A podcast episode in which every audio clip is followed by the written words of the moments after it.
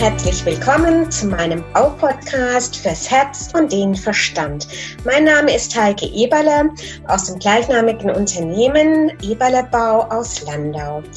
Ja, der Baupodcast, der dreht sich rund um das Bauen und heute habe ich einen Gast bei mir, einen Bauherren, Hans-Joachim Kreisel. Das Besondere bei ihm ist, dass er schon viermal gebaut hat und total viele Erfahrungen unseren Zuhörern und unseren Zuhörerinnen geben kann. Hallo. Ja, hallo. Ich freue mich, heute da Gast zu sein. Ja, schön. Dann wollen wir gleich mal in Medias Res gehen. Und ich finde es ja sehr bemerkenswert, dass du schon viermal gebaut hast. Und wenn man viermal schon die ganze, das ganze Prozedere durchgemacht hat, von Anfang bis zum Ende, dann weiß man ja auch, was, was hat man eigentlich verkehrt gemacht. Was kannst du uns denn so berichten? Was würdest du denn nicht mehr tun, wenn du das nächste Mal wieder bauen würdest? Oder was hast du beim zweiten und dritten Mal nicht mehr gemacht, was du beim ersten und zweiten Mal vielleicht als Fehler für dich erkannt hast? Vielleicht muss ich zuvor eine Anmerkung sagen. Wenn man viermal baut, heißt es ja nicht, dass man immer ein Viertel des Lebens in einem Haus gewohnt hat. Berufsbedingt musste ich mich auch regional verändern und das zieht oftmals nicht nur den Wohnort in Form einer Wohnung, sondern auch Grundstück und Versorgung von Eltern oder Mitziehen und dergleichen bei. Eine Fülle dessen. Was ich nicht mehr machen oder was ich machen würde, eigentlich, ich sage es mal positiv. Ich würde den Start eines solchen Vorhabens eigentlich nicht weiter verändern. Nämlich eine kleine Kiste, ein Schuhkarton reicht, ein Schlitz rein und alle Gedanken, die mir irgendwie in den Kopf kommen, sei es, dass ich mit der Straßenbahn gefahren bin oder auf den Bus gewartet habe oder mit dem Auto irgendwo geparkt habe und so weiter, habe ich einen ganz kurzen Text in Form eines Wortes, eines Gedanken, einfach auf eine kleine Karte geschrieben. Es gibt so Karten, wie ein Kartenspiel im Schreibwarengeschäft gibt sie zu kaufen. Die hatte ich immer in der Tasche, in der Jackentasche und habe dann einfach eine, ein Wort draufgeschrieben, wie zum Beispiel offener Kamin oder Wassernutzung von Regenwasser oder Fußbodenheizung oder oder alle solche einfachen Begriffe, die dann später verarbeitet worden sind in Form von einem Objekt, das sich dann mit dem Architekten oder mit dem Bauunternehmer, ich habe mich eigentlich am liebsten an einen Bauunternehmer gehalten. Darf ich da gerade mal, Achim, einhaken? Du hast diese schöne Idee des Schuhkartons als Bild gezeichnet.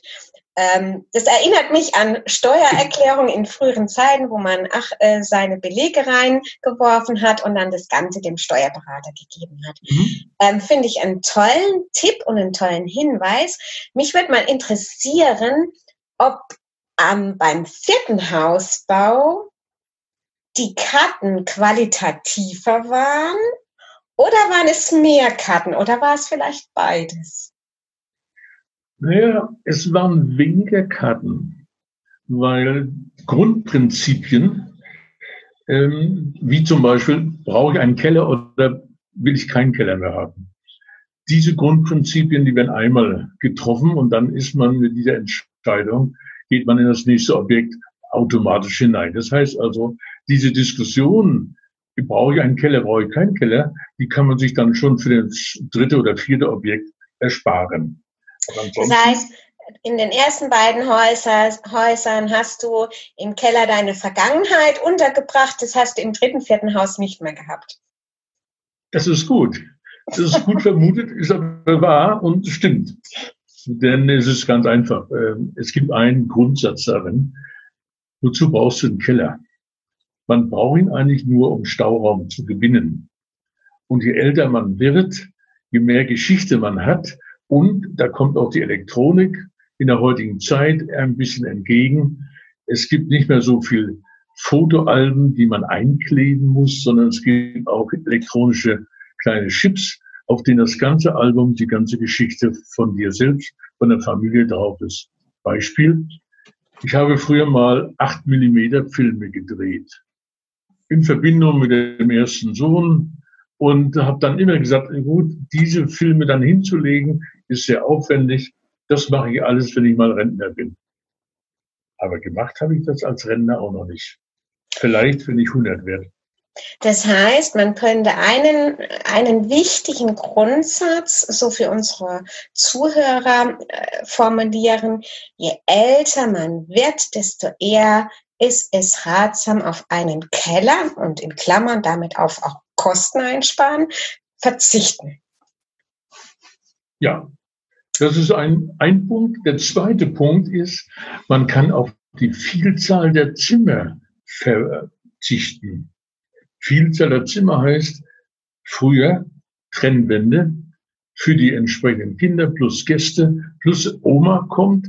Also brauche ich mindestens vier oder fünf kleinere Räume, die ich auch vorbereitet habe, planerisch. Und wenn man die Kinder jetzt groß hat, sind Flügge und äh, man selbst eben braucht mehr Räumlichkeit, mehr Bewegungsfreiheit. Nicht zu vergessen auch, dass man mal mit einem Rollstuhl durch eine Tür muss in einen Raum hinein. Das heißt, es ist nicht nur die Tür zu verbreitern, sondern auch der Bewegungsablauf in einem Raum ändert sich, nämlich nach mehr Platz. Trennwände müssen weg. Es empfiehlt sich, aus zwei Kinderzimmern eins zu machen, das ein großes, schönes Gästezimmer ist. Vielleicht auch mit dem Gästeraum, der früher nur für die Oma oder für den Opa gedacht war. Auch solche Sachen soll man beobachten und beachten. Also wäre das der zweite Punkt für unsere Zuhörer als Hinweis. Je älter man wird, desto größer sollten die Räume sein, desto breiter auch die Türen, um eventuell für später vorzusorgen. Richtig. Gut. Empfiehlt sich, freut mich immer, wenn man diese Dinge dann diskutiert und man stößt in Freundeskreisen, in Bekanntenkreisen oder auch in Diskussionen auf den Punkt, das haben sie aber gut überlegt. Also an sich ist es nur die eigene Erfahrung, die man spielen lässt. Mich würde jetzt mal noch interessieren, welches Modell des Bauens findest du am vorteilhaftesten? Äh, es gibt ja dieses, äh, baue ich mit Architekten oder baue ich mit Bauunternehmer oder mit den entsprechenden Handwerker, trete ich selbst als ähm, Koordinator auf oder übergebe ich das Ganze? Wie, welches Modell ist für dich das Sinnvollste aus deiner Perspektive? Eine eine Frage, die ganz schwer ans Herz geht, weil damit ja viel verbunden ist. Die einfachste Methode ist diese, ich fahre ein Vierteljahr in Urlaub oder in, eine, in ein Feriendorf, werde mich dort einquartieren, ein halbes Jahr, egal wie lang der Zeitraum ist. Und mein Haus wird dann nach den Besprechungen, die ich vorher noch geführt habe, mit den Entscheidungsträgern wird dann so gebaut oder wird dann so renoviert, wie ich es gern hätte. Der offene Kamin, der ist naturbedingt, ist er da. Das Holz kann verbrennen oder ähnliches. Oder man hat eine Fußbodenheizung. Alle diese Dinge, die jetzt sehr einfach sind, auch in der Steuerung, elektro, elektrisch, ähm, die hat man. Das ist ein Punkt eines Modells. Oder soll ich mich mit einem Handwerker und mit einem Architekten, soll ich die beide noch diskutieren lassen am gemeinsamen Tisch oder Besprechungs- oder Küchentisch? Nee, das nicht. Mein Idealfall davon wäre eine gute, vertrauensvolle Vorarbeit. Wenn ich diese dann absolviert habe, diese Vorarbeit, ich habe rübergebracht, was ich gerne möchte, Möchte ich die Wände vielseitig, möchte ich die Türen alle klein haben oder möchte ich sie entsprechend bereitet, groß haben, wie schon angesprochen. All dieses wäre dann das Modell, was ich verfolge, baut mir mein Haus, ändert es so ab, dass ich mich noch in fünf Jahren oder auch noch in zehn Jahren oder in 15 Jahren wohlfühlen kann. Dass ich es einfach habe, bequem habe, und wenn die Küche heute noch diese Hochschränke hat, die ich nur noch mit einer Leiter besteigen kann um, um das Raclette zu finden oder vielleicht noch herauszuholen, dann ist das absurd. Ich brauche begehbare Schränke, ich brauche möglicherweise auch erreichbare Türen und Gegenstände, die in der Küche wieder auf Normalniveau kommen. Also Gut. diese Dinge. Das ist jetzt die Nutzung, aber es war ja eigentlich, ich wollte jetzt noch mal raus auf die, auf die Wahl ähm, äh, Architekt, beziehungsweise ja. du hast da dich klar ausgesprochen, du möchtest, möchtest nur eine Ansprechperson, so wie ich das jetzt verstanden habe. Ja. Es kann natürlich ein Vorteil auch sein, äh, dass ich mehrere ähm, Menschen am runden Tisch habe, die, die aus ihrer Perspektive ihr, ihr Erfahrungsschatz einbringen und so dass auch es eine bessere insgesamte Lösung ergeben kann. Wenn ich nur einen Menschen habe, dann muss ich da komplett das Vertrauen in eine Person reinstecken und auch ähm, dann auch darauf vertrauen, dass das Ergebnis meinem Wunschergebnis entspricht. Ich glaube, das ist schon eine sehr große Herausforderung, die auch die Unternehmen zu leisten haben. Wie stellst du sicher, dass du den richtigen Partner bekommst? Ja, ich meine, Zweifel hat man bis zum Ende, ob man das richtig gemacht hat oder nicht. Das weiß man erst, wenn man drin wohnt. Aber ich glaube, es gibt eins. Was mache ich denn mit einer Kreuzfahrt? Ich fahre mit dem Schiff und lasse dann die Mannschaft, ja, die lasse ich über mich entscheiden. Fahren wir jetzt durch den Sturm oder nicht? Wollen wir abbiegen oder nicht? Ja, wie fühle ich mich auf dem Schiff? komme ich wieder zurück dorthin, wo ich möchte.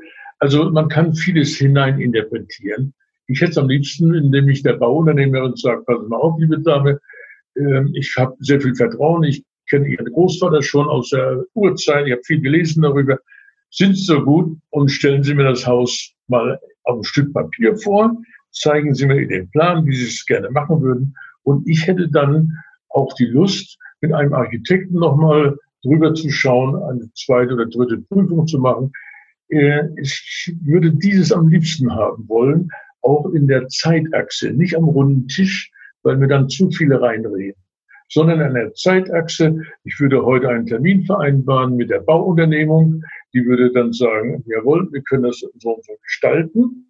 Und ich hätte dann zwei Monate Zeit, äh, dieses dann mit einem Architekten nochmal durchzugehen. Der wird dann sagen, pass mal auf, Sie haben jetzt sehr viel Geschirr noch und so weiter, da müssen Sie alles unterbringen in den Schränken. Passt das noch? Sie haben Akten, Sie haben Bücher und dergleichen. Und das, dass man das noch versucht, ein bisschen zu optimieren.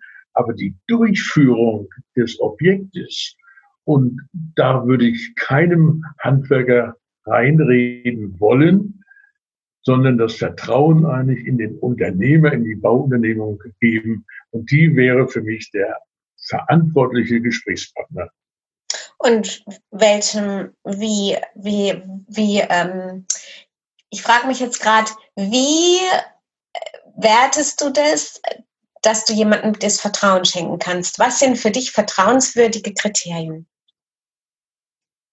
Das sind eigentlich Personen, die meinen Haushalt kennen oder unseren Haushalt kennen die das vorhandene Objekt kennen, die den Geschmack auch übertragen bekommen haben, den man ausstrahlt und ausstreut, die in der Technik nicht unbedarft sind. Ich denke jetzt nur an die, an die neuen Techniken der Solarthermie oder der Photovoltaik oder, oder auch die, schon allein die Sache mit der Fußbodenheizung, ja, ist eine ganz gesunde Wärme, fantastisch in dieser Form. Man spart sehr viel Temperaturen, man braucht nichts mehr hochheizen, es ist eine Begehbarkeit einer Fläche. Alle diese Dinge und wie ich das einer, einem beibringen soll, das ist die Frage auch der Empathie. Wie kann er sich in den Kunden, in die Familie hinein versetzen, wenn man eine solches, ein solches Bauvorhaben hat? Wenn es ums Geld geht, dann ist er falsch derjenige, dann kommen die beiden auch nicht zusammen. Ja, das, das bringt ja nichts, sondern sie müssen das Vertrauen miteinander entwickeln. Und dieses Vertrauen miteinander zu entwickeln, das würde auch mal in einer Form passieren, die ganz anders wäre. Ich würde einen, eine Bauunternehmung würde ich von meiner Seite aus zu einem kleinen Imbiss einladen, irgendwo eine Messe besuchen, gemeinsam eine Bauausstellung und dann ist man nach zwei Stunden rumlaufen, ist man müde genug und dann würde ich das Thema auf mich wirken lassen, zwei, drei Tage und sagen, pass auf, Frau Eberle oder Herr Meier, Frau Müller, kommen Sie bitte an dem, dem Tag zu mir. Ich äh, wäre bereit, dass wir diesmal nacharbeiten, aber lassen Sie mir eine Woche Zeit dafür. So würde ich dann das Vertrauen austesten und wenn die an der gleichen, am gleichen Ordner, an dem gleichen Aktenschrank, an der gleichen Zeichnung, am gleichen Prospekt die gleiche Seite aufschlagen, was sie interessiert. Daran sehe ich, dass das Interesse das gleiche ist, wie ich es auch habe. Spannend, spannend, wie du, wie du deinen Bauunternehmer aus der, der neuen Zeit raussuchst. Interessant, sehr interessant. Auch vielleicht für unsere Zuhörer sehr spannend. Und ich hoffe, ich habe damit gedient. Ja, ähm, also ich denke, das war ein sehr gutes Schlusswort. Dann zusammen auf die Messe gehen, zusammen etwas erleben und äh, zusammen quasi ähm, die Gemeinsamkeiten eruieren, ob man zueinander passt. Ja, herzlichen Dank, Hans-Joachim, für die vielen Bitte. hilfreichen ähm, Tipps und Hinweise für unsere Bauherren. Und ich wünsche dir für das, für das, für das zukünftige Wohnen ähm, alles Gute und alles Liebe. Vielen Dank. Ich danke auch und wünsche einen guten, gute Aufträge mit vertrauensvollen Menschen zusammenzuarbeiten. Ja, vielen Dank. Tschüss. Tschüss. Danke, dass Sie meinem Podcast gelauscht haben. Ich freue mich, wenn Sie bei der nächsten Folge wieder dabei sind. Und gerne können Sie mich auch bewerten oder ein persönliches Feedback geben. Ihre Heike Eberle. www.eberlebau-landau.de